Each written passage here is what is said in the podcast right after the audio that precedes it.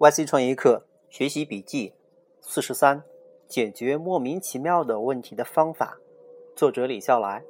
Ben Horowitz 在十五课里上来就说：“When you are making a critical decision, you have to understand how it's going to be interpreted from all points of view, not just your point of view and not just the person you are talking to, but the people who aren't in the room, everybody else.”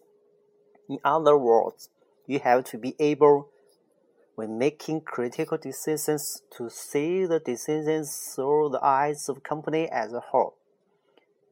You have to add up every employee's view and then incorporate it to your own view. Otherwise, your management decisions are going to have weird side efforts and potential dangerous consequences.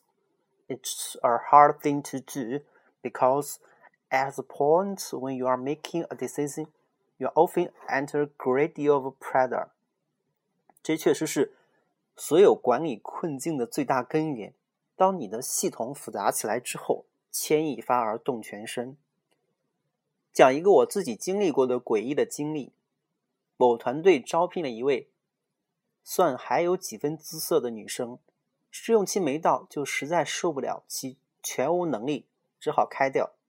结果没多久，团队里的另外一位重要成员也离职了，怎么劝也劝不住。再后来，听说那位离职的和那位被开除的女生登记结婚了，大家彻底目瞪口呆。谁能想到呢？一个正常的决定竟然带来这么大的损失。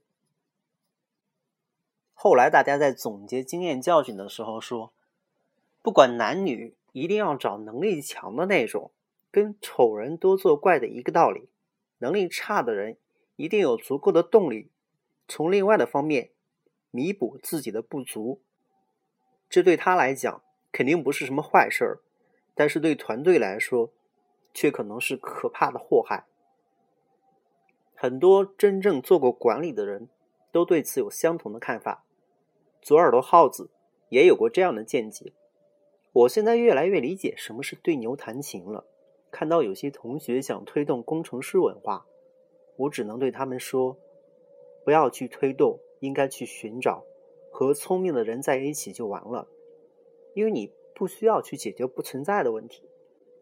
所以说，解决莫名其妙的问题的方法，就是从一开始就别让问题存在。很多人就是不明白这个道理，就好像经常有人问：女朋友、老婆不讲理怎么办呢？啊哈，谁让你一开始就不在意对方是不是一个能讲理的人呢？于是又回来了，降低管理的难度。除了 Horowitz 讲的这些东西之外，更根本的有两条：第一，只招最优秀的人；第二，尽量保持小团队的状态。只招最优秀的人，绝大多数团队做不到，但也没有什么可抱怨的，因为最终成功的。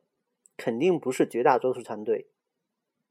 创建要足够好，创始人要有足够的人格魅力和真实能力，项目要真的在风口上，这些都是的前提。